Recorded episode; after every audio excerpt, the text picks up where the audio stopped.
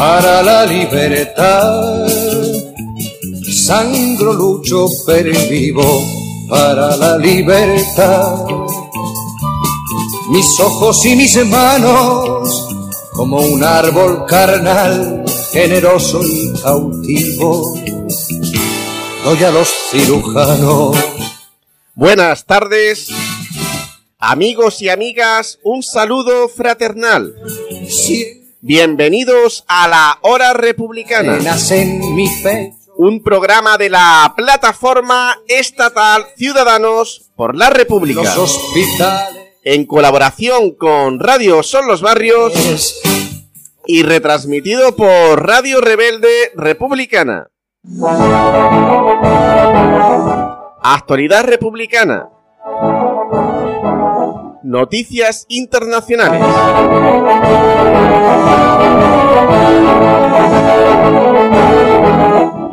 En Marruecos convocan huelga general contra la miseria.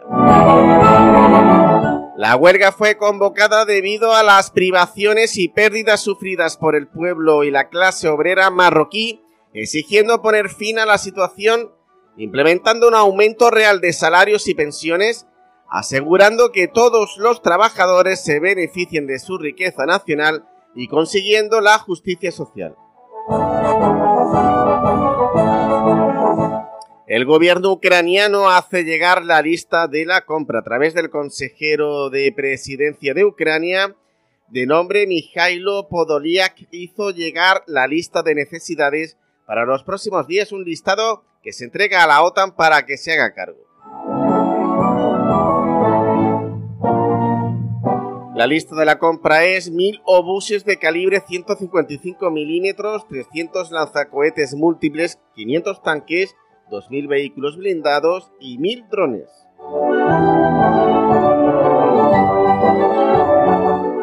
Biden admite dolor financiero en Estados Unidos y de ello culpa a Putin. No hay dudas de que Vladimir Putin es el principal responsable del intenso dolor financiero que el pueblo estadounidense y sus familias están sufriendo, escribió el mandatario en una carta enviada al director ejecutivo de ExxonMobil Darren Woods y hecha pública el miércoles.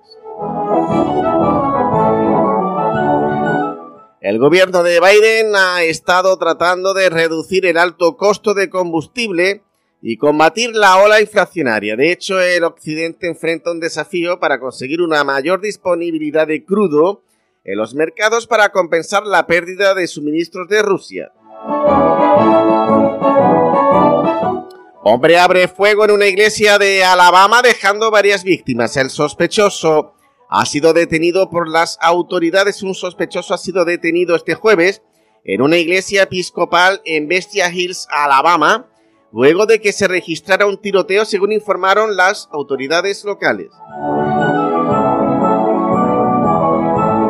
Israel bombardea Franja de Gaza tras derribo de su globo militar. La artillería y los aviones israelíes bombardean este viernes el norte de la Franja de Gaza después de que un globo de espionaje israelí cayera en el área. La agencia oficial de noticias palestina Wafa ha informado que los aviones de reconocimiento israelíes han bombardeado con dos misiles un área agrícola abierta al este de la ciudad de Beit Hanun y esto coincidió con ataques de los tanques israelíes desplegados en las inmediaciones de la franja de Gaza de momento no se reportan víctimas humanas. El número de personas refugiadas y desplazadas internas supera los 100 millones en 2022. Más de 89 millones de desplazamientos forzados se registraron en el mundo en 2021, un récord histórico que se agravó aún más con la guerra en Ucrania, elevando esta cifra a 100 millones. El siglo XXI, según ACNUR, se va a caracterizar por ser el siglo del desplazamiento forzado. Las negociaciones secretas de Draghi, Macron y Scholz en Kiev, los dirigentes de Italia, Francia y Alemania, los tres principales países de la Unión Europea visitaron en Kiev al presidente ucraniano Volodymyr Zelensky.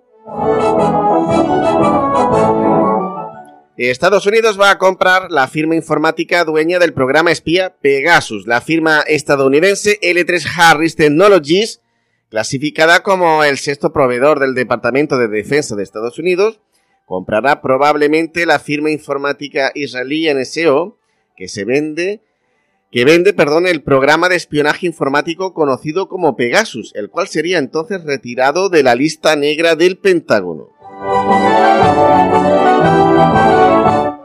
Desde 2016 el mundo ha asistido a una oleada de revelaciones sobre el uso de Pegasus para interceptar a las comunicaciones de periodistas, personalidades políticas e incluso gobiernos, como en el caso de España, donde el gobierno español lo utilizó para espiar a los separatistas catalanes, mientras que Marruecos lo utilizaba para espiar al gobierno español. La hija del comandante iraní Qasem Soleimani rechaza afirmaciones de Pompeo y dice que su padre fue asesinado porque combatía terroristas apoyados por Estados Unidos confirma nueva masacre en Colombia, la número 47 en el 2022. El Instituto de Estudios para el Desarrollo y la Paz, INDEPAZ, denunció este sábado la perpetración de una nueva masacre en Colombia. En esta ocasión, el luctuoso hecho suscitó en Cartagena, localizada en el departamento de Bolívar.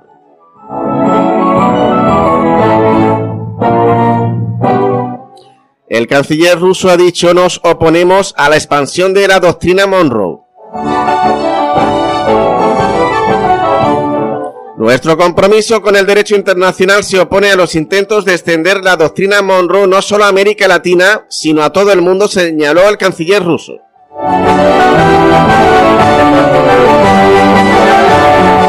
El ministro de Relaciones Exteriores de Rusia, Sergei Lavrov, ratificó el sábado la postura de su país en el respeto al derecho internacional, así como a la oposición a la expansión de la doctrina Monroe en el mundo. Siria continúa sufriendo el robo de trigo y petróleo por parte de Estados Unidos. No hay día en que las fuerzas yanquis no roben petróleo en grandes cantidades, lo mismo que toneladas de trigo, y esto está sucediendo en el nordeste del país árabe. Biden atemorizó a sus eh, pares de América Latina con una eventual guerra atómica. En el último día de la cumbre de las Américas, los jefes de Estado presentes en un almuerzo de altura escucharon de boca del presidente estadounidense Joe Biden una alerta concreta sobre el escenario global en el que Washington no descarta la posibilidad de una tercera guerra mundial ante el temor de que entren en escena las armas nucleares tácticas que tiene Rusia y también las estadounidenses.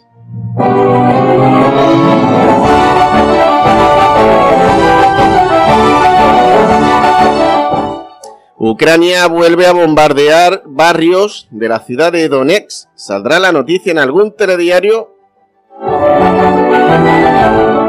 El ejército de Ucrania volvió a bombardear este sábado en la tarde los barrios del centro de la ciudad de, Donetsk, perdón, en la autoproclamada República Popular de Donetsk, según informaron sus representantes en el Centro Conjunto de Control y Coordinación y Negociaciones. Italia también se moviliza contra la situación económica. Miles de personas se reunieron en la capital italiana, Roma, en una protesta convocada por la Confederación Sindical CEGIL, mientras que otras manifestaciones antigubernamentales se llevaron a cabo en Génova, Trieste y Caligari.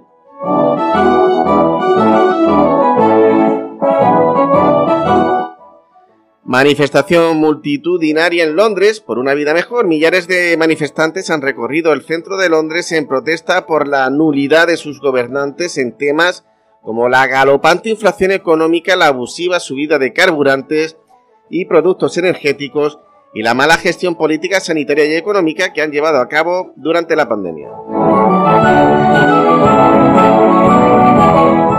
Nadie pudo desmentir los informes de Wikileaks, pero el preso es Assange. La incidencia del poder y la manipulación del imaginario colectivo se suman a la ignomiosa decisión de la ministra de Interior de Reino Unido, Priti Patel, quien autorizó la extradición a Estados Unidos del informador australiano Julian Assange, fundador de Wikileaks, acusado por Washington de 17 cargos de espionaje y uno por supuestos delitos cibernéticos.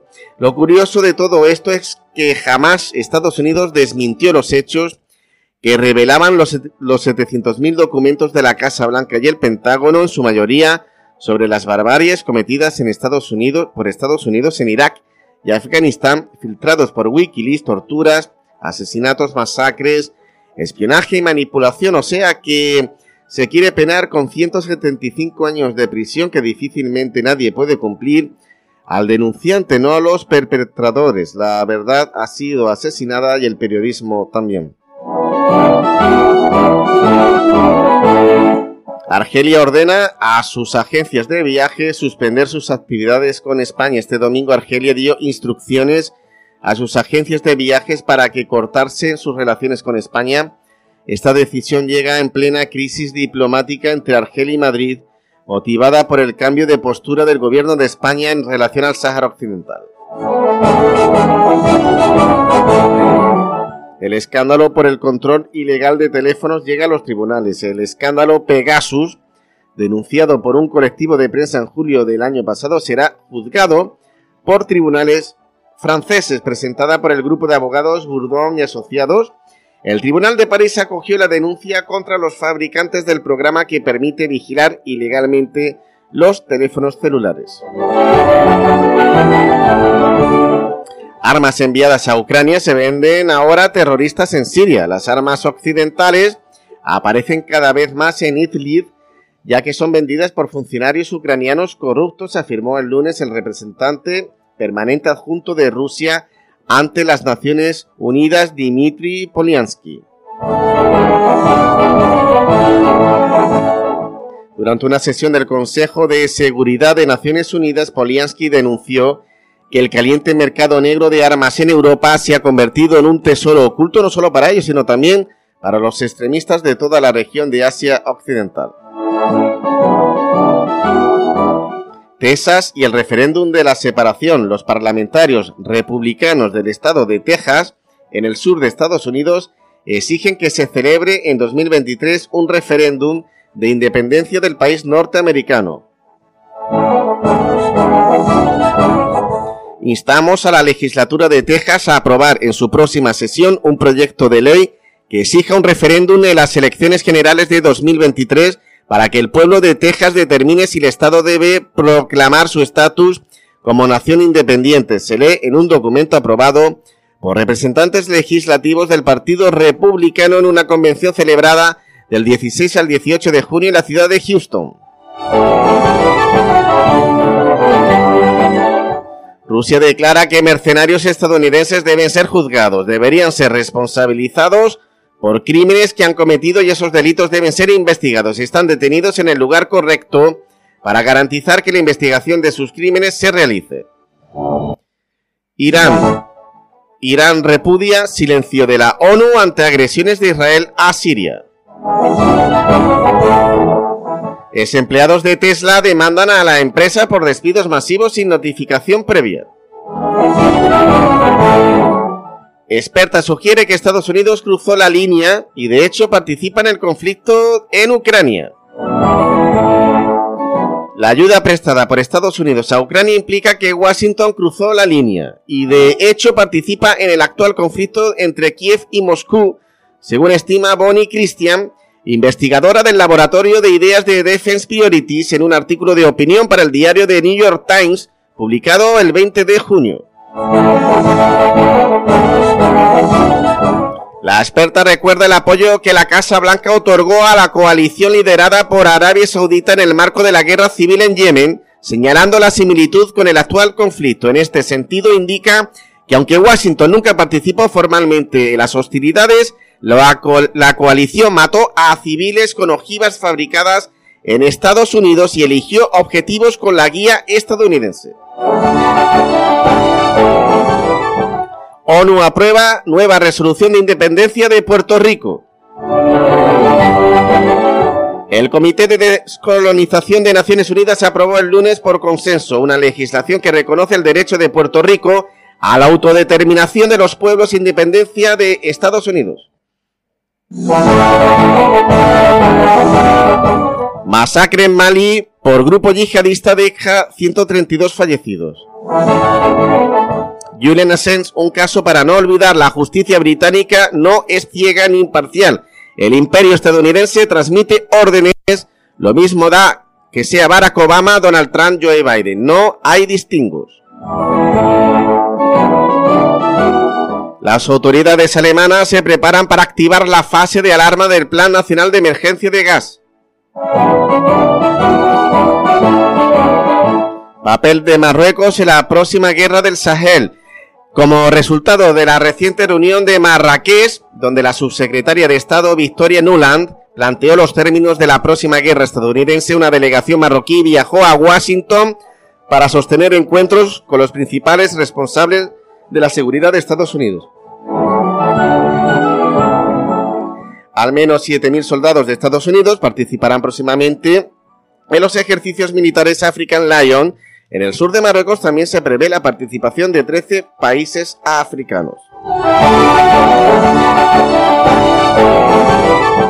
En Italia el movimiento 5 estrellas se dirige a otra escisión tras la salida de Di Maio. La negativa de los grillinos a enviar armas a Ucrania le lleva a abandonar el partido con el que ganó las elecciones italianas. La oposición rechaza un pacto global con Macron aunque sopesa acuerdos puntuales. Bord presenta su dimisión como primera ministra francesa, pero el presidente la rechaza. Nadie, quiere ayudar a Emmanuel Macron en minoría parlamentaria tras las elecciones legislativas del domingo. Nadie tiene la intención de negociar con el presidente francés una coalición gubernamental. Acuerdos puntuales quizás sí, pero nadie se compromete a nada más. Y estos han sido los hechos más destacados en el mundo y así se los hemos contado.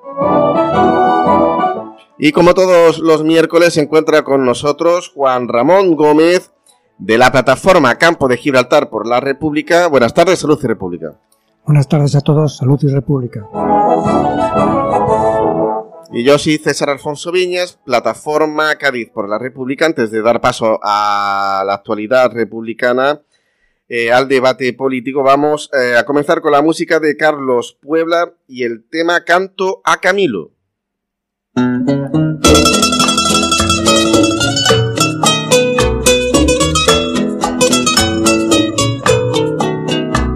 Te canto porque no es cierto que te hayas muerto camino. Canto porque estás vivo y no porque te hayas muerto.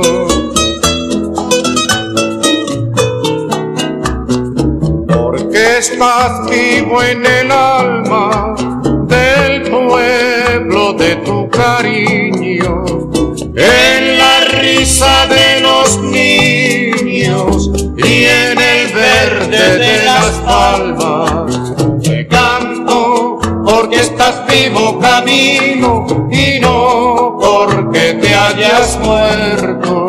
Te canto porque estás vivo camino y no porque te hayas muerto.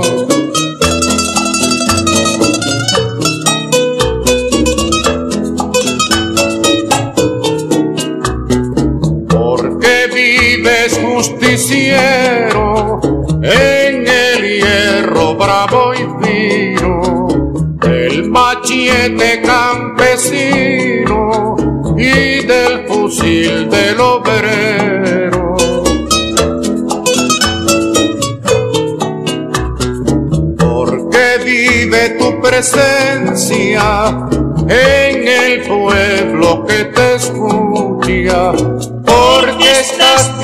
en la lucha y vivo en la independencia.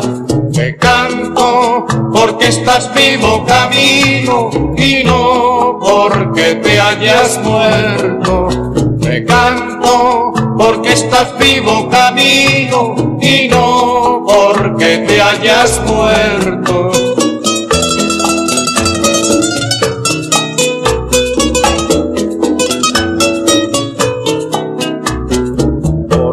Estás vivo soldado, por la patria siempre en vela porque estás vivo en la escuela, en la tierra y el arado. Vivo tu rostro de miel en la estrella solitaria, vivo en la reforma agraria y en el sueño de Fidel te canto porque estás vivo camino y no porque te hayas muerto. Te canto porque estás vivo camino y no porque te hayas muerto.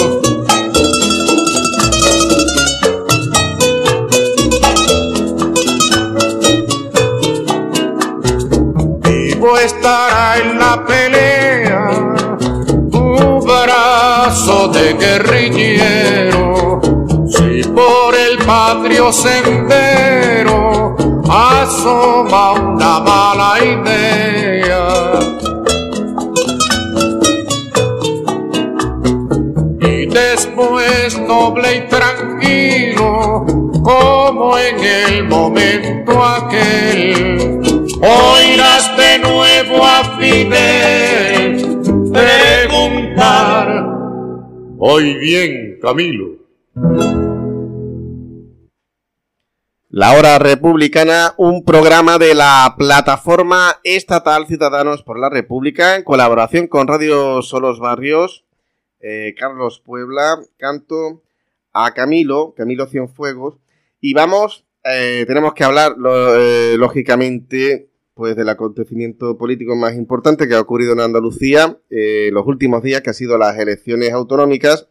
Unas elecciones eh, en Andalucía donde ha ganado el régimen de Felipe VI.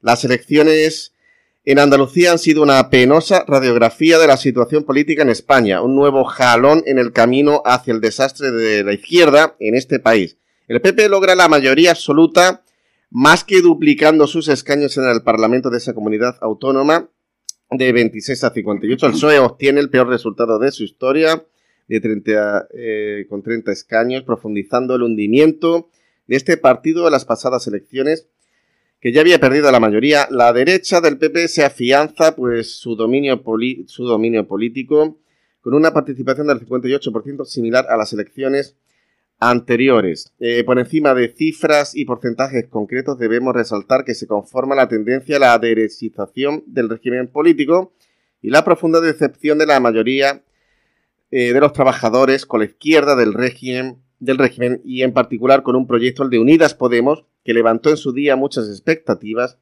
y ha probado ser incapaz de cambiar nada importante desde el gobierno de coalición. Podemos buscar las excusas que se quieran pero nada va a cambiar la evidencia de que se impone.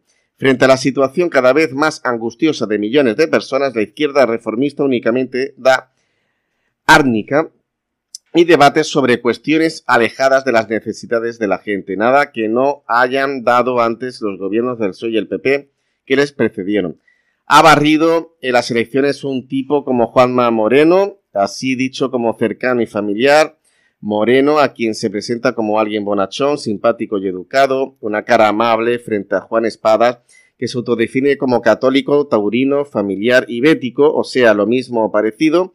Así se hace política en la España de la inflación, del paro y de la guerra. En Andalucía, con un desempleo del 19,43%, casi 6 puntos por encima de la media nacional, que ya es brutal, cerca de 3 millones de personas en situación de riesgo de pobreza, un 33% más que 10 años antes, cuyas ciudades alojan a 11 de los 15 barrios más pobres de España, un territorio donde el señorito chulo y putañero se da la popular, las da de popular y cercano, se las da de popular y cercano, y en el que los fascistas de Vox llaman a expulsar a los trabajadores extranjeros, mientras dos bases yanquis, la de Morón y Rota, acogen fuerzas militares de Estados Unidos que comprometen a nuestro pueblo en conflictos entre imperios extranjeros y miles de amigos moros ricos del emérito llenan su costa angostada de campos de golf y villas de lujo. Una tierra que se ha movilizado siempre a sus campesinos, que ha dado ejemplo de lucha contra el paro y la desindustrialización de dignidad y arrojo gobernada de nuevo por un bonachón simpático y educado, mientras el espacio del oportunismo de la izquierda perdía más de la mitad de sus representantes, de 17 a 7, dividida en dos grupos enfrentados abiertamente entre sí, tras una campaña en la que sus líderes llamaban a sumar restando y a enfrentar los problemas siendo empáticos. Probablemente lo de menos es que Ciudadanos sea carátula de derecha democrática, que cubría por la derecha a la derecha del PP haya desaparecido, cumpliendo su papel de liebre electoral los de Juanma y compañía, o que vos y la sonrisa sarcástica de su candidata hayan dejado por fortuna en nada su anunciado tirón electoral. Lo determinante en estas elecciones como las de Castilla, León o Madrid anteriormente no es que la derecha avance sin tapujos o que la izquierda impotente desaparezca en su impotencia. Eso ya lo sabíamos todo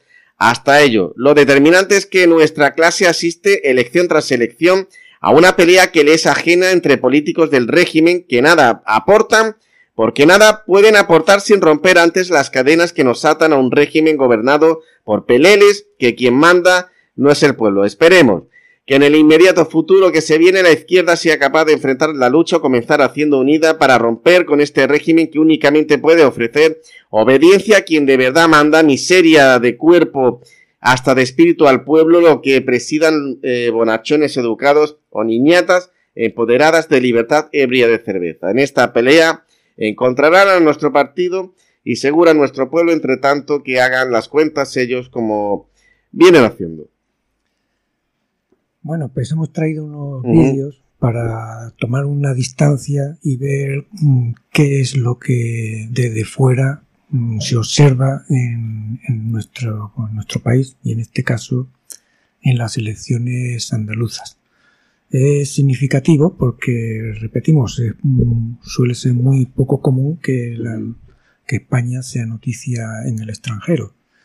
Y, y es notorio y, y al leccionador puede ver la, la visión que se tiene desde fuera. Mm, desde aquí dentro, pues a veces incluso nos confundimos por el tema de la falta, incluso la falta de información, eh, aunque parezca curioso, ¿no? Pues entonces podemos ver el vídeo que hemos traído que se trata de una, un pequeño corte de un noticiero de Telesur. que se llama Es Noticia y que se va haciendo, pues eso, un análisis de la, de la situación internacional y de los sucesos que van ocurriendo en todo el, en todo el globo.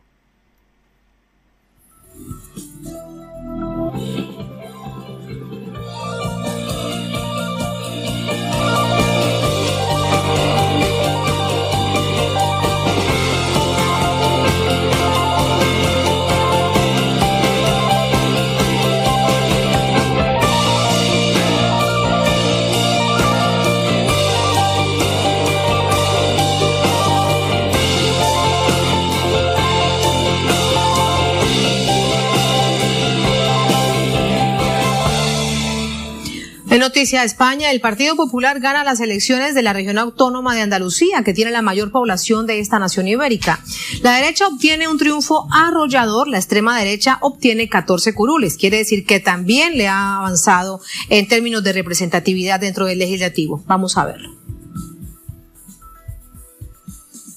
El conservador Partido Popular alcanzó este domingo la mayoría absoluta en las elecciones autonómicas de la comunidad sureña de Andalucía la más poblada de España, y repetirá al frente del gobierno local, aunque sin necesidad de pactos con otras formaciones políticas. La tolda política conservadora logró 58 escaños. Los socialistas sacarían 30 de los 109 diputados del Parlamento Autonómico y Vox, extrema derecha, obtendría 14.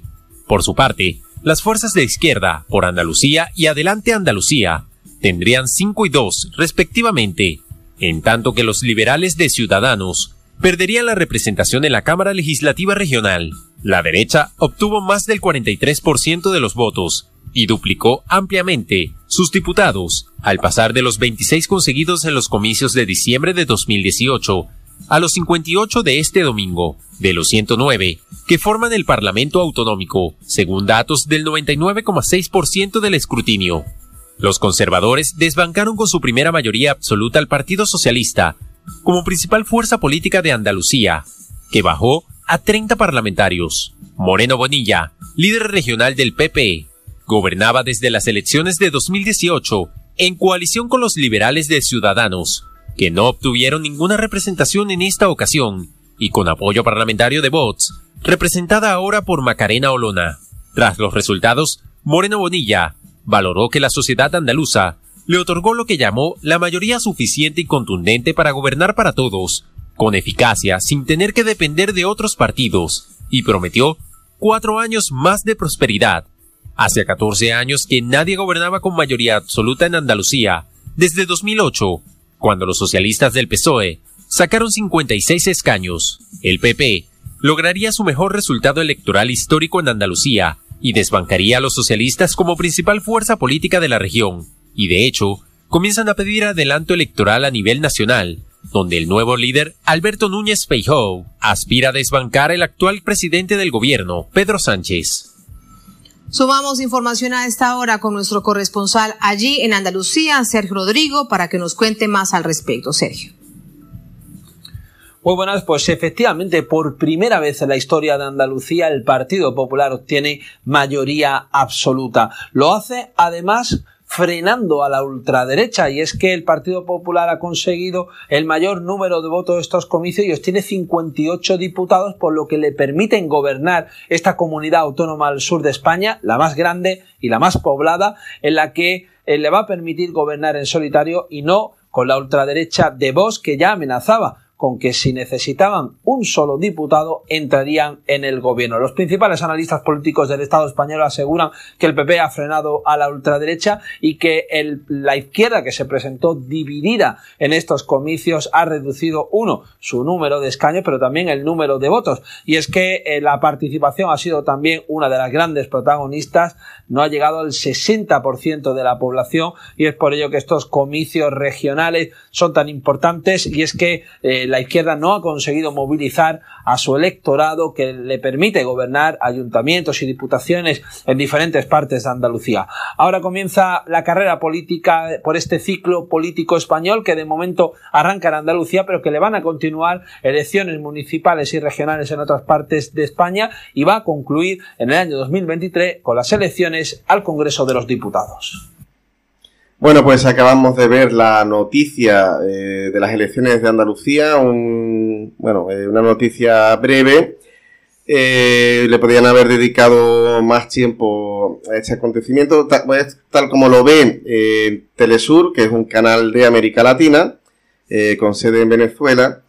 Y bueno, la prensa regional mm, de la comarca del campo de Gibraltar, Europa Sur en concreto, en su portada dice eh, la prensa eh, con fecha de miércoles 22 eh, de junio dice PSOE y Vox lograron ganar el 19J en las zonas más humildes de Algeciras, La Línea y San Roque. En el apartado de Andalucía mm, dedica un apartado al 19J, elecciones autonómicas, el PP estatal respalda el, el modelo de Moreno y confirma su viraje al centro. Feijó usa la victoria en Andalucía para plantear una política de mayorías y centrada frente a la división y el radicalismo. Los populares defienden el inicio de un cambio de ciclo. Como decíamos antes, eh, elecciones en Andalucía gana el régimen de Felipe VI, Moreno logra la mayoría absoluta con 58 escaños, gana en todas las provincias y contiene el ascenso de Vox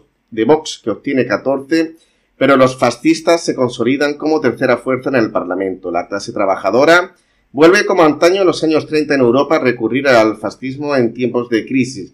El PSOE obtiene el peor resultado de su historia con 30 diputados debido a los casos de corrupción del pasado y a que no ha sabido renovarse. Debacle en el espacio a la izquierda de los socialliberales del PSOE que pasa de 17 a 7 parlamentarios divididos en dos coaliciones, Adelante Andalucía y por Andalucía. Ciudadanos desaparece a pesar de que el recién fallecido Javier Imbroda recibiera la cartera de la Consejería de Educación de la Junta de Andalucía la pasada legislatura. El dato de participación en las elecciones de Andalucía, con el 98% escrutado, ha sido del 58,29%. El dato de participación hasta las 10.50 eh, horas de la noche de estas elecciones andaluzas ha aumentado con respecto a 2018. Mientras que eh, el de aquel año fue del 56,56%, este ha sido del 58,29%, pese a ello el porcentaje de abstención ha sido relativamente alto. Así que en Andalucía se han celebrado elecciones y bueno, pues en, una Andalucía del desempleo, eh, con datos de 2012, Andalucía tenía una población activa de 4.021.300 personas, de las cuales 2.597.000 tenían un, un, empleo frente al 1.424.000 que se encontraba desempleada, lo que supone una tasa de actividad del 59,10% y una tasa de paro del 35,5%.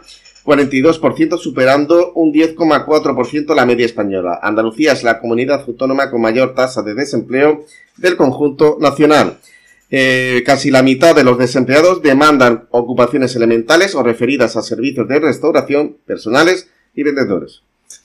Bueno, pues han ganado, eh, realmente se podría decir que ha ganado la abstención con mucha amplitud eh, no es mucha noticia esta y nadie, poca gente se ha hecho eco, por lo menos pocos medios se han hecho eco de, este, de este dato, de que la abstención ha llegado casi al 45%, 43 y pico, 40 y, 40 y tantos por ciento, lo cual eh, pues es una tendencia también que viene ampliándose en, en España incluido, ¿no?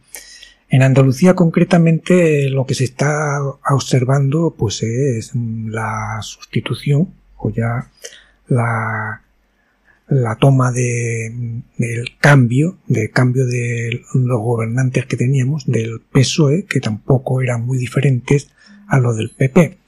Y se ha dado, como desde mi punto de vista, por un tema básicamente de clientelismo el gobiernos anteriores, sobre todo municipales, en las anteriores, pues el PP ha ido, ha ido comiéndole el terreno.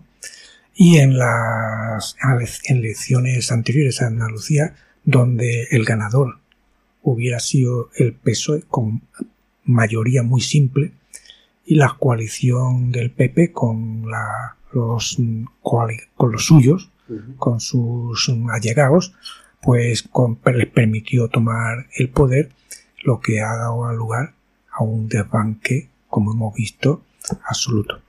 La gente ha visto en particular que no hay cambio real entre lo que se estaba haciendo con el PSOE y lo que se ha venido haciendo con el PP. Las noticias que han sido últimas, los últimos dos años, por, por decirlo así, donde ha salido a la luz toda la corrupción del PP, pues no ha servido absolutamente para nada. A la gente les da igual si o no se lo creen o les da igual, una, de dos. Puede ser que les dé igual que sean corruptos o no sean corruptos, o se lo crean o se lo dejan de creer. Al final, mm, el voto ha sido un voto de amistad, un voto de, de, de colegueo y de, y de, de clientes, básicamente de clientelismo que se puede haber, sobre todo en los pueblos más pequeños, sobre todo a nivel de las localidades que nosotros manejamos, en manifiesto, clientelismo total. Eh, aquí el PP se ha montado con sus su clientela, ha desbancado a la clientela que tenía el PSOE y eso se refleja en, en las elecciones. Mm, y sobre todo se refleja en el rechazo, el rechazo de lo que llaman voto popular, mm, porque no va con ellos al final y no les afecta, por lo menos significativamente, en su, en su devenir diario. También hemos visto en los últimos dos años unas movilizaciones que han sido básicamente movilizaciones mm, petitorias, de peticiones y de pataleos, de rebotes y de enfados por algunos sectores que han salido a hacer supuestamente mucho ruido en las calles con mucho escándalo que tampoco ha sido significativo para que haya una, un cambio en, el, en, eh, en las instituciones. Tampoco se lo proponían, también es que es verdad. Las movilizaciones eran básicamente de afectados, eh, maestros, que aquí hemos hablado mucho de ello, de pensionistas, que también hemos hablado, pero quizá menos, y que han hecho mucho ruido, pero que eran mi problema, y punto, y poco más. Y el problema de los paros, pues no existe. Los parados están buscándose la vida, si es que se están buscando. Los problemas de la vivienda, pues ya se han ido apagando, a pesar de que siguen existiendo esos problemas, incluso multiplicados. Se ha multiplicado el tema de la vivienda, de los desahucios y de la gente que se ha tenido que buscar la vida como ha podido, meterse en cualquier boquete, en una chabola o lo que sea, lo donde se haya metido, incluso en algún piso ocupado mientras lo pueda ocupar, mientras no vengan a, expulsarlo de nuevo, pues ahí andan y por supuesto esta gente está, está fuera del, del sistema, no votan. Significativamente yo haría hincapié en el tema, el clientelismo político, que es la base fundamental de un régimen monárquico, punto. Votan los que están dentro de ese sistema y los demás pues no cuentan y se quedan fuera, ni se les ni les afecta ni les deja de afectar, se buscan la vida, para ellos no existen ni las elecciones, también a nivel mediático pues lo hemos podido ver. Mm, han sido unas elecciones quizá que se han visto en la prensa y en algún noticiero, pero en la calle pues ha sido bastante poco notorio, o poco, se ha hecho poco de notar, quizá para lo que uno tenga en el recuerdo, que ya no son lo que, lo que eran, es verdad. De modo que, mm, lamentablemente, esta tendencia, como se han, se han hecho eco en el extranjero, pues es la que se va marcando. Y ya están apuntando, incluso exigiendo que se hagan elecciones pronto porque quizás se vean en lo harto de la ola y quieran aprovechar el tirón antes de que se les se, las dificultades económicas que también se prevén y que van a venir pues les, les ahogue y se les a la fiesta y terminen por perjudicarles. De modo que quieren esto el PP el PP eh, ganando en Andalucía se ve ganador fuera de en el resto de la península por supuesto. Quizá en Andalucía mm, yo creo que se podría ver un poquito de diferencia entre peso y PP. Más allá para arriba, en algunas comunidades, es nula la diferencia. O sea, PP y PSOE son la misma gota de agua, sin ningún tipo de diferencia, nada más que las caritas y a lo mejor un mm, poco más, alguna, alguna, algún talante así o algún talante asado que no necesariamente tiene que ser buen talante el de uno o el del otro. Quizá va con la persona. Y en Andalucía pues era un poco diferente. Esto se, está diluyendo, se está separando, está desapareciendo y la, y la igualdad entre los dos partidos es total. Es total. No se puede, se pueden intercambiar los, los señores del PP por los señores del PSOE que mm, al final hacen lo mismo y a la vista está que en la, Junta de Andalucía la tendencia que llevaba el PSOE es al final la que ha hecho el PSOE. Eh, privatizar la sanidad, privatizar la salud y privatizar los servicios públicos, lo que han podido y hasta donde han podido mm, y dárselo pues a su clientela, por supuesto, ¿no? A sus coleguillas, a sus tal, y quizá ese es que a lo mejor era lo que tenían con, con antes hubieran sido amigos del PSOE, ahora son amigos del PP, y eso inclina la balanza en las elecciones hacia su, su tendencia. Eh, esta es lamentablemente la situación en la que nos encontramos. Sí, aunque eh, algunos medios pues han dado datos de votación de mm, cerca del 60% y, y, abstención cerca del 40%, otros del 55% de votación un 45% de abstención. Lo cierto es que hay otros medios que dicen que la abstención ha sido más elevada. El resultado de, las elecciones dice un 50% de abstenciones, el resultado de las elecciones en Andalucía es inequívoco, la mitad de la población no fue a votar. Si atendemos a segmentos etarios, los porcentajes conducen a más de un 60% de abstención entre la población más joven.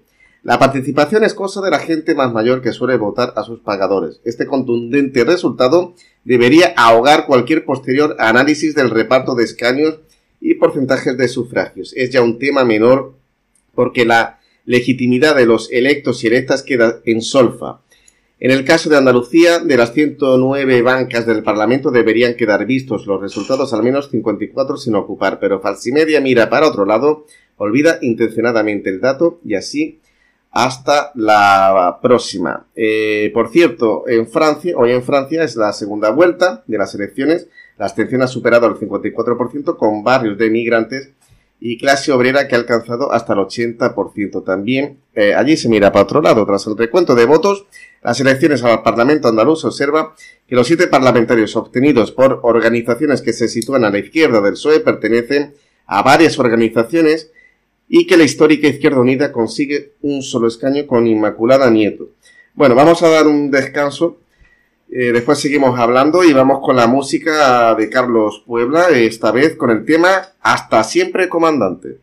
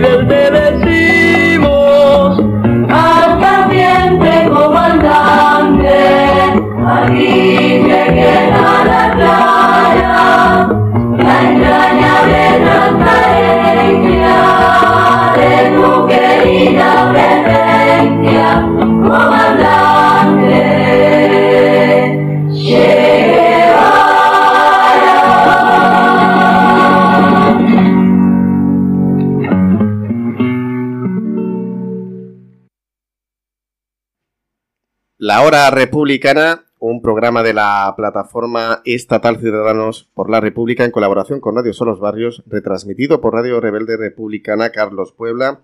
Hasta siempre, comandante, dedicada al Che Guevara. Y bueno, pues hemos traído un vídeo sobre Podemos, una crítica eh, sobre lo que decía que iba a hacer, lo que ha hecho después, eh, sobre lo que decía, ¿no? Las movilizaciones de 2017.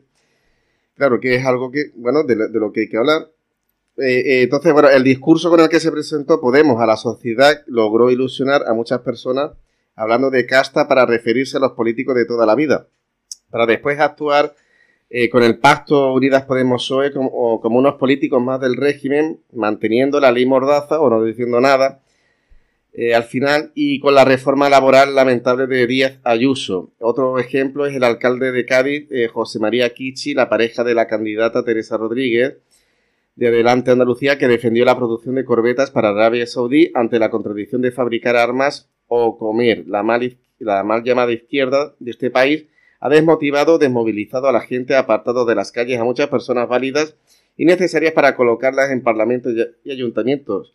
La clase trabajadora se encuentra desorganizada. Sí, hemos traído el vídeo que ha estado circulando por internet ampliamente y bueno, alguien puede opinar que ha sido significativo para obtener los resultados que al final se han, sido los que, por los que han, los que hemos visto, ¿no? Eh, vemos que, por supuesto, la, derecha no perdona y no deja pasar, pues, estos, estos, mm, mm, esta forma de de estos fallos, se podría decir, o, lo, o, Digamos que el vídeo está desde la perspectiva de la derecha. Por supuesto. Y lo que saca a relucir los fallos de... Efectivamente, les, les pasa factura por haber dicho lo que dijeron y haber hecho al final lo que por lo visto pues han hecho. Eh, yo creo que eh, lamentablemente no le falta de razón. Vamos a ver el vídeo y luego lo... Vean estas imágenes que les vamos a mostrar son de una manifestación contra el encarecimiento de la vida. Los partidos de la oposición y los sindicatos, comisiones obreras y UGT saliendo a las calles para protestar contra el precio abusivo del recibo de la luz. Pero no, no ha sido hoy. Fue en febrero de 2017. Gobernaba Mariano Rajoy y el megavatio hora estaba por debajo de los 70 euros. Hoy ha superado los 700 euros. En abril de 2018, Pablo Iglesias, megáfono en mano, se manifestaba ante la sede de competencia para denunciar que el precio de la luz era abusivo. El megavatio hora estaba a 61 euros y 42 céntimos. Un gobierno que protege a la gente tiene que enfrentarse a las eléctricas. No se puede consentir. Necesitamos al menos un gobierno patriótico que entienda que poder encender la luz, que poder tener calefacción es un derecho y que las tarifas son abusivas. El 24 de febrero de 2015, Pedro Sánchez, en la oposición, atacaba al presidente Rajoy por la subida del recibo de la luz. El precio de la electricidad ese día había alcanzado un máximo de 52 euros por megavatio hora. Hoy, como les decimos, ha superado los 700. Ha aumentado en un 10% la factura del gas. Ha aumentado en un 16% la factura del agua. Y ha aumentado en un 13% la factura de la electricidad, señor Rajoy. Usted le sale muy caro a los españoles. Le sale muy caro, señor Rajoy. Eran tiempos en los que la izquierda hacía demagogia bastante barata contra el gobierno. Los comunistas aseguraban que si gobernasen ellos, la factura de la luz bajaría. Consideraban escandalosa la subida de entonces, que era del 4%. Ahora, que están en el gobierno, pagamos la factura de la luz más cara de la historia. Cuesta 10 veces más que hace un año. Hoy, la media ha sido de 544,98 euros el megavatio hora. Y a las 7 de la tarde el precio ha superado los 700 euros por megavatio hora. Si se manifestaban cuando subió un 4%, ¿por qué ahora callan si ha crecido más de un 900% en el último año? Ahora que están en el poder, ya no dicen lo mismo que entonces. Un gobierno que protege a la gente tiene que enfrentarse a las eléctricas. Hace falta ya un gobierno patriota que diga que la luz es un derecho. Hace falta ya un gobierno patriota que entienda que los derechos de la gente están por delante de los intereses de grandes oligarcas. Solamente si Pablo Iglesias es presidente va a ser posible abordar los cambios que necesita este país, que solo si Unidas Podemos gobierna vamos a poder sentar a los jefes de las eléctricas en una mesa a decirles la factura de la luz va a bajar y por tanto sus beneficios no van a desaparecer, solo van a bajar. La gente se imagina en sus cabezas que para que la factura de la luz no vuelva a subir un 4% como nos están anunciando ahora, hay que reunirse con las eléctricas. Si al otro lado de la mesa se imaginan a Pedro Sánchez y por otro lado se imaginan a Pablo Iglesias o a Yolanda Díaz, es que no hay color. Creo que la ciudadanía no hace falta que yo le explique nada. Ya sabe lo que va a salir de una reunión en la que esté Pedro Sánchez con las eléctricas y sabe lo que va a salir de una reunión en la que Pablo Iglesias se reúna con las eléctricas. Mientras cortaban la luz a cientos de miles de familias, a cientos de miles de hogares, exministros y expresidentes de nuestro país se sentaban en los consejos de administración de las empresas eléctricas. Bueno, pues mm, no le falta razón, ciertamente. Y significativo es que los culpables siempre son los sindicatos. Porque para la derecha, los sindicatos siempre son culpables. No han hecho nada bueno. A pesar de que la mayoría de los trabajadores tienen un buen salario porque los sindicatos lo han peleado. Y porque los trabajadores han peleado dentro de los sindicatos. Es verdad que las críticas, mm, pues no se les puede negar que las cosas mm, se pedían y posiblemente hoy se sigan pidiendo lo mismo. Pero claro, mm, el problema es que no se trata de que esté Pedro Sánchez o que esté Podemos. Es que si está la monarquía, si al final el jefe del Estado es el que tiene que poner la firma en la, en la ley y en el cambio, pues lo va a poner si quiere y si no quiere, pues no lo, no lo va a poner. Y hemos visto cómo Pedro Sánchez ha dado la vuelta atrás, ha dado, ha dado la vuelta atrás. Y ha firmado, mm, ha dicho que va a hacer una cosa hoy y, y antes de que termine ha hecho lo contrario, antes de que termine el día. Mm, esas explicaciones hay que buscarlas en algún, en algún punto, desde mi punto de vista. Y lamentablemente es cierto que hay algunos mm, ministros que están medio agazapados, no sabemos de quién son, unos dicen que son del partido, del Partido Comunista o no son, son de Izquierda Unida, no, sé, no dan o, o, lo, o no, no dan suficientemente la cara y no aclaran muy bien con claridad por qué suceden lo que está sucediendo y por qué es imposible pues que, que las eléctricas eh, se comporten de otra manera o tenga o puedan bajarse la luz. Más dificultades que tiene México y, a, y AMLO, presidente, el presidente de la nación, no el primer ministro, el presidente de la nación, pues apoya una empresa pública para bajar la luz. Es en México. Aquí es imposible. No se puede. Mm, porque gobierne Europa, Bruselas, dígase, póngase mm, las, los puntos sobre las IES y que se hable con claridad. Con medias verdades o con mentiras enteras no vamos a ningún lado. Eh, ahora en este momento, a partir de este momento, ya se está visualizando que el PP en Andalucía va a gobernar con, amplia mm, mayoría. O sea, va a hacer lo que realmente le dé la gana. Antes podría decir, no, es que me apoye, eh, me, me condiciona este, me condiciona el otro. Antes la culpa la tenía de las malas mm, decisiones, a lo mejor vos, o el PSOE decía que era Izquierda Unida o que era el otro, ahora no, ahora tiene la mayoría. Se le vienen tiempos muy difíciles. ¿Por dónde va a salir? Ahora, mm, a ver si, a ver si baja la luz.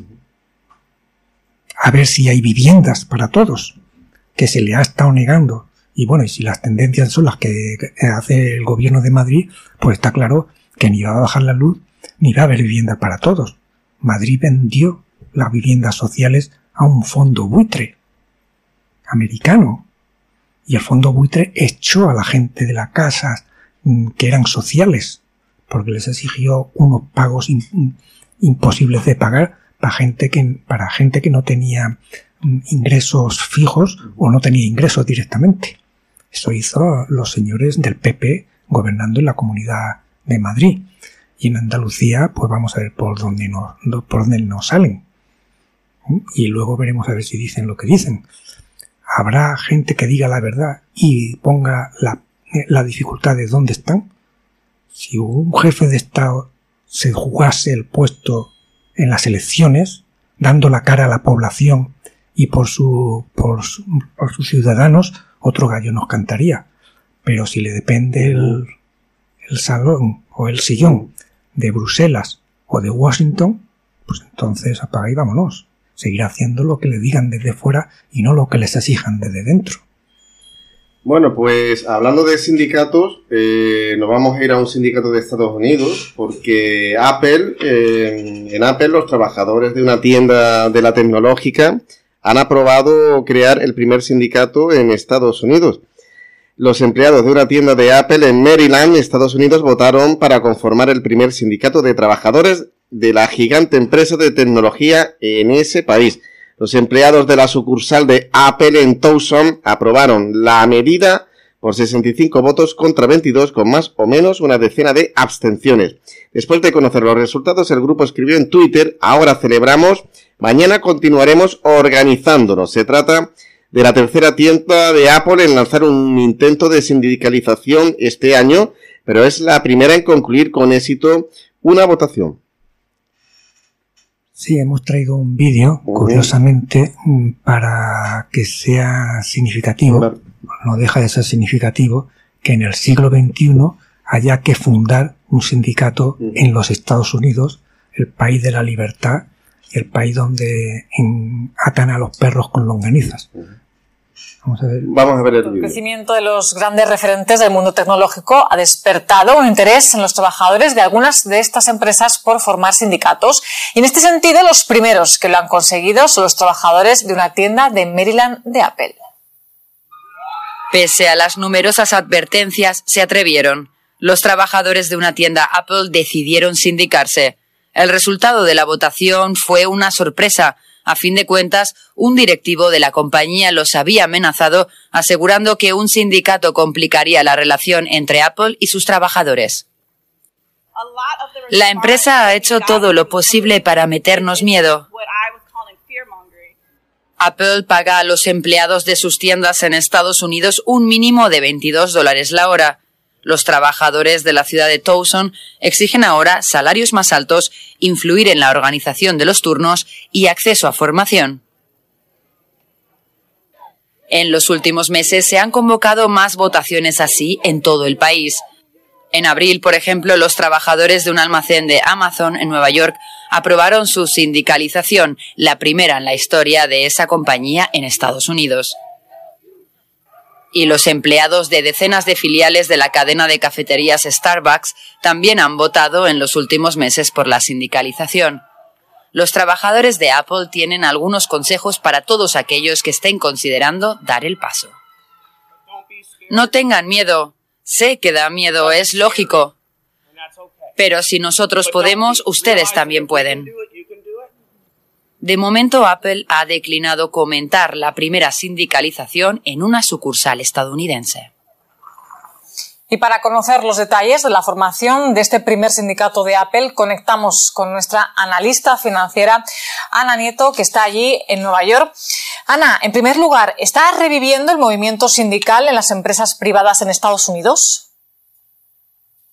No, no exactamente. Digamos que se está luchando contra una continua tendencia a la baja que lleva ya muchos años. A pesar del esfuerzo en sindicalizar a trabajadores de grandes cadenas como Apple, Starbucks o Amazon y de haber registrado bastantes éxitos en los últimos meses, lo cierto es que cada vez hay menos trabajadores sindicalizados en Estados Unidos. La cifra del Departamento de Trabajo apunta a que el año pasado había 241.000 menos que el año anterior. Solamente en un año se han perdido 241.000. Actualmente solamente el 10% de los trabajadores están representados por un sindicato, cuando hace mm, cuando en 1983 era el 20% y la mayor parte de los que quedan representados están en el sector público, solo el 6% lo están en el privado. Los trabajadores de Apple los de Starbucks también y los de Amazon, que son los que están haciendo más ruido en este sentido, están luchando contra esta tendencia y de momento ahora eh, lo tienen todo, casi todo en contra de ellos, no solamente la oposición de las empresas, sino también el hecho de que al haber más ofertas de empleo que demandantes, se están dando mejores sueldos a los trabajadores de forma individual, por lo cual el sindicato no tiene tanto atractivo en este sentido. Y Ana, ¿qué diferencias hay entre los trabajadores no representados sindicalmente y los que lo están? Pues mira, en un país en el que no hay cobertura de salud eh, pública, que todo depende de un seguro privado y que normalmente viene por el empleo, donde tampoco hay una ley federal de maternidad, eh, de, de derecho a la maternidad pagada o paternidad pagada, eh, el hecho de terminar en un convenio colectivo, un contrato colectivo, sí que ayuda a garantizar ese tipo de derechos sociales, además de unas indemnizaciones por despido, por ejemplo, o unas mejores condiciones salariales. De hecho, el Departamento de Trabajo, una de las cosas que dice es que las personas que están en un sindicato cobran más que las que no lo están. Los que no lo están cobran un 83% menos de los que sí que están en un sindicato. Y esta es la situación, pero de momento eh, los sindicatos no tienen la fuerza que tenían, la siguen perdiendo. Bien, pues ya vemos la situación en la que se encuentra mm, en Estados Unidos, precisamente. Estamos hablando de Apple, de Amazon, de Starbucks, grandes multinacionales que ganan supermillones mm, todos los días, o por lo menos eso es lo que nos están comentando, lo que nos dicen, y los trabajadores están perseguidos para que se afilien a un sindicato. Tienen prohibido afiliarse o estar sindicados en cualquier sindicato. Ya hemos visto en Apple han creado y vamos a repetir, han creado un sindicato. No se han sindicado, han creado el sindicato. ¿Y, en una tienda? En una tienda, porque están perseguidos, además lo han dicho los trabajadores, les amenazados, amenazados por crear el sindicato. Eh, en España lo que venimos viendo pues es una ofensiva brutal, salvaje, contra los sindicatos. El sindicato tiene la culpa de todo. Toda la culpa la tiene el sindicato de los problemas laborales y de los problemas salariales y de todo. Y, el, y al contrario, es la única, el, parapeto, el, defensor de, de, lo poco que queda de los derechos que tienen los trabajadores y que se lo vienen comiendo. Es verdad que tampoco hay una gran sindicación en España en, sobre, en los trabajadores y que cuesta trabajo mantenerlos. Eh, es verdad también, y hay que decirlo, que se ha legislado en contra para mm, arrebatarle el poder que tenían los sindicatos eh, de defender judicialmente los derechos de los trabajadores. Esto sucedió posteriormente a 2008 o, posterior, o anteriormente. La ofensiva eh, mediática, la ofensiva mm, de, todos los medios, sobre todo la derecha, como hemos visto, los sindicatos son los culpables de todo. Y lamentablemente mm, también lo hemos visto como están en, en Estados Unidos. Los trabajadores cobran un 8% más, o un 80%, ¿no? Se me ha ido la olla. Cobran más los sindicados que los que no están sindicados. La persecución en empresas tan, grandes, ¿no? Ah, pero que una multinacional mm, a, nivel por todo, por todo el mundo. En Estados Unidos persigue a los trabajadores. Lo mismo en Amazon, en Starbucks. Que, ¿De qué, qué, régimen es el que, el que quieren implantar? Ese es el que, los que nos quieren mm, traer hacia, hacia España lamentablemente mm, ese camino nos perjudicará, nos perjudicará y nos perjudica. Eh, esto estamos viendo son empresas de nueva creación. En España ha, habido sobre todo problemas con los los, eh, los raiders que le llaman, los, transportistas de pequeñas mm, de pequeñas eh, que casi son mm, autónomos, los ponen como autónomos, pero están trabajando para una empresa que no tiene mm, una, una sede social. Eh, como los riders estos que de la, del globo y demás. Y, y, los, y, los, y los taxistas estos modernos que también son trabajadores supuestamente a tiempo parcial y que son que no tienen tampoco una sede social y que llevan una, una app en el teléfono que son básicamente no está legislado el tema de cómo funcionan esto y se le están comiendo el terreno a, a los trabajadores del taxi, ¿no? Pues estas, estas cosas que no se quieren legislar o que se quedan un poco en la legalidad, pues también están perjudicando. Bueno, pues eh, vamos a hacer un descanso. Estamos ya en la recta final del programa. Eh, vamos eh, con la música de Carlos Puebla. El tema está siempre Cuba. Y después damos paso a la actualidad republicana, las noticias estatales. La primera canción está escrita cuando nuestro comandante en jefe leyó la carta de despedida del Che.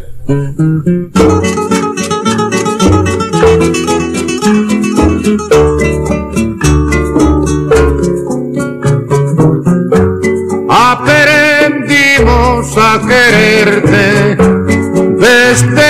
histórica altura donde el sol de tu bravura le puso cerco a la muerte. Aquí se queda la clara la entrañable transparencia de tu querida presencia, comandante Che Guevara.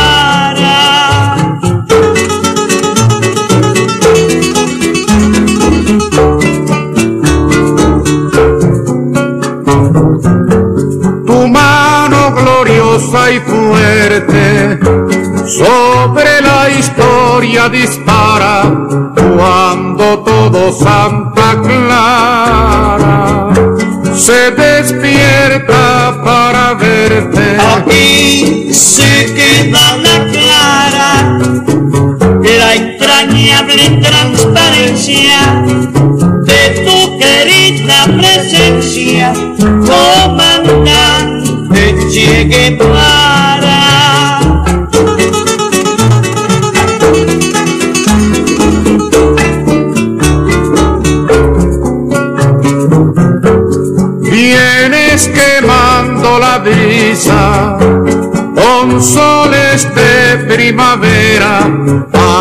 plantar la bandera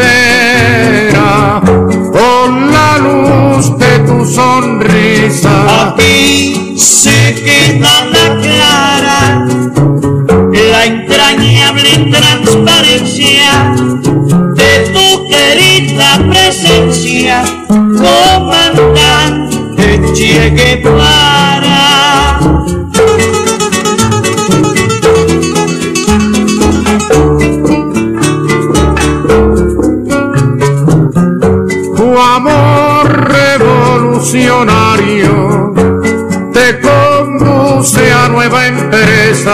Donde esperan la firmeza de tu brazo libertario. Aquí se queda la clara la entrañable transparencia de tu querida presencia, comandante Che Guevara.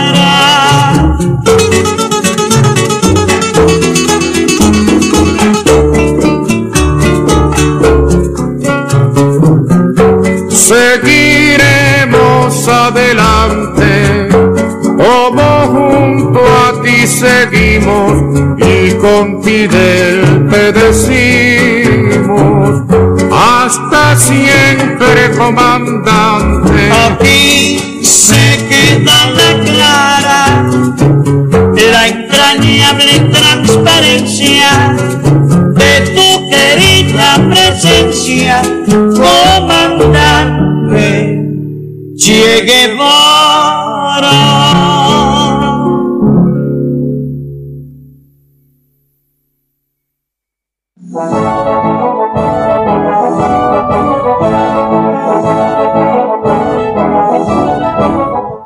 Bueno, la canción que hemos escuchado antes era Hasta siempre comandante Che Guevara, eh, con la versión del propio Carlos Pueblo. Actualidad republicana, noticias estatales.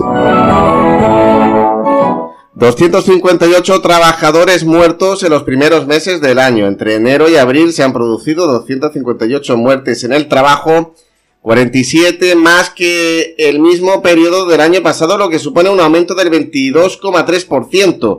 Entre las causas del fallecimiento destacan los ahogamientos, que han crecido un, 633% eh, debido al naufragio del buque Vila de Piancho, según indican comisiones obreras, donde murieron 21 marineros.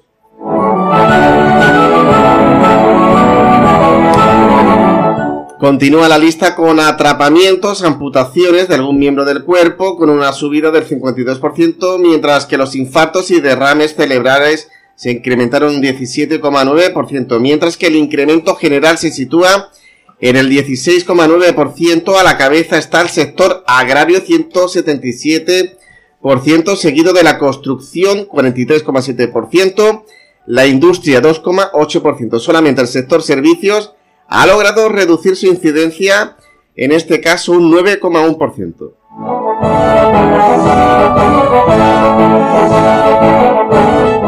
Integrantes de Rebelión Científica fueron citados, detenidos y puestos en libertad con cargos. Rebelión Científica, Scientist Rebellion Spain, comunica que más de 10 personas han sido detenidas y llamadas a declarar ante la Policía Nacional en distintas ciudades por la acción de desobediencia civil no violenta llevada a cabo frente al Congreso de los Diputados el pasado 6 de abril. Ese día, integrantes de la comunidad científica y académica de toda España se reunieron en Madrid frente a la Cámara Baja para arrojar sangre falsa y biodegradable sobre el edificio con el fin de llamar la atención y denunciar la inacción de las autoridades frente a la crisis climática y ecológica el derrumbe de la atención primaria en Madrid, ni médicos de familia, ni pediatras, ni enfermeras. La plataforma contra la cumbre de la OTAN reclama su disolución por ser una amenaza para la paz. La plataforma estatal contra la cumbre de la OTAN, que tendrá lugar en Madrid a finales de mes, ha difundido este martes un manifiesto en el que demanda la disolución de la Alianza Atlántica rechaza el envío de armas a la guerra de Ucrania por parte del Ejecutivo y exige una reducción del gasto militar según informa Europa Press. La inflación aumentará un, 3, un, perdón, un 1,3% el porcentaje de población española en riesgo de pobreza vulnerando su propia constitución, la monarquía no garantiza un acceso universal a la vivienda. Lo hemos señalado en más de una ocasión, pero creemos que no está más de subrayar cómo quienes enarbolan la constitución impuesta como algo intocable vulneran buena parte de su contenido. La privatización de la sanidad sigue gozando de buena salud. A escasos días de elecciones andaluzas, bueno, pasadas las elecciones andaluzas, y ante el previsible varapalo de la izquierda institucional, el previsible, no, el, el, varapalo de la izquierda institucional, el gobierno más progresista de la historia ha aprobado en Consejo de Ministros la tramitación de la Ley de Equidad, Universalidad y Cohesión del Sistema Nacional de Salud que está intentando vender como varita mágica que blindará a la sanidad pública de la privatización.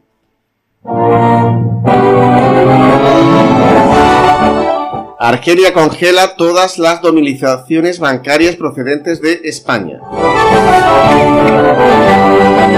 Estados Unidos presionó a España para que enviara armas pesadas a Ucrania. El suministro de armamento pesado a Kiev fue una de las condiciones de Estados Unidos para que España siguiera siendo la organizadora de la próxima cumbre de la OTAN. No, eh, perdón, no a las macroplantas fotovoltaicas, más de 2.000 firmas contra el espolio del campo eh, de Mintrida.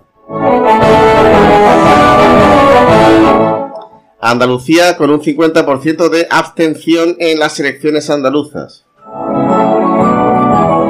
La acampada de vecinos y vecinas de Carabanchel por la reapertura de los servicios de urgencia de atención primaria SUAP.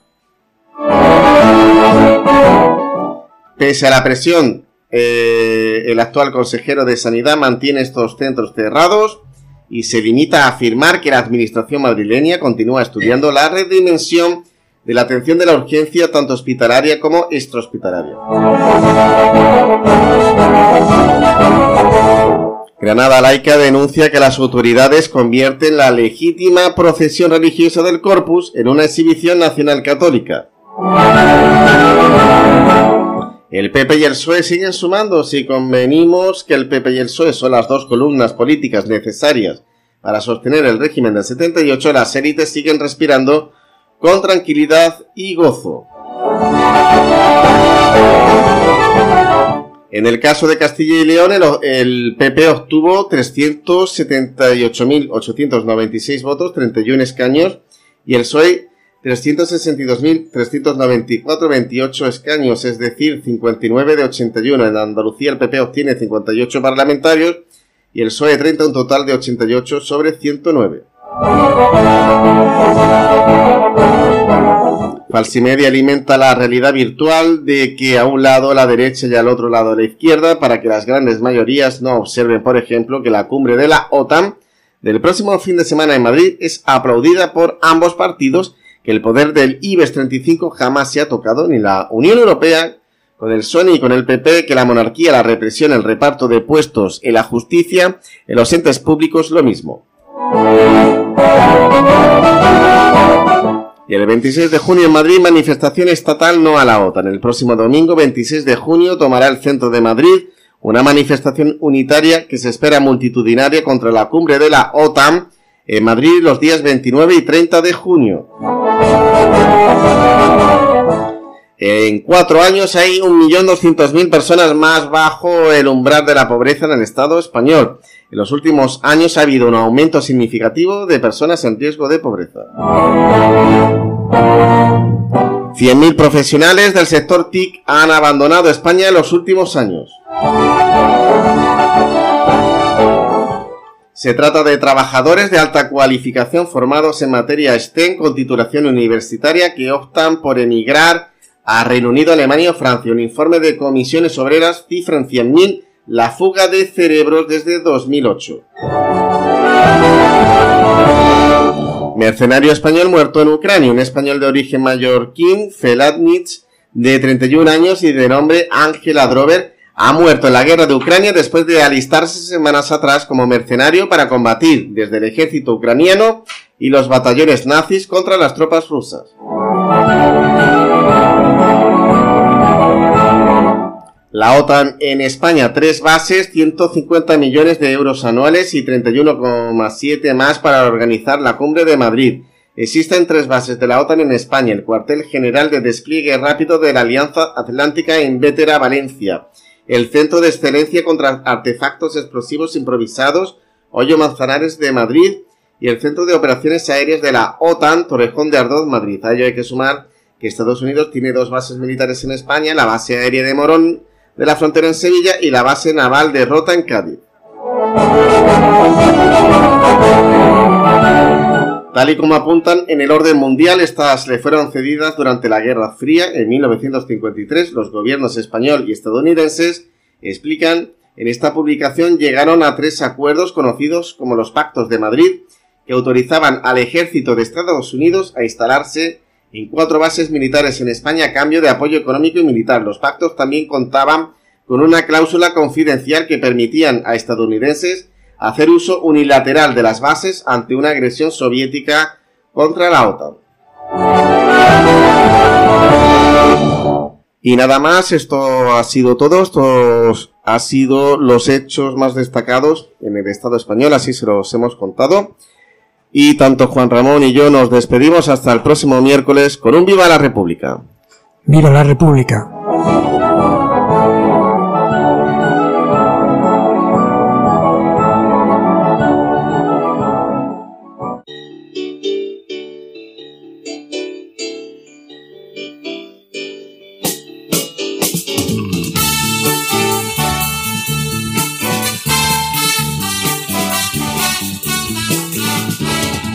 Para la libertad. Sangro, lucho, vivo para la libertad. Mis ojos y mis manos, como un árbol carnal, generoso y cautivo, doy a los cirujanos para la libertad. Siento más corazones que arenas en mi pecho. Dan espuma mis venas y entro en los hospitales y entro en los algodones como en las azucenas porque donde unas cuencas vacías amanezcan, ella pondrá dos piedras de futura mirada.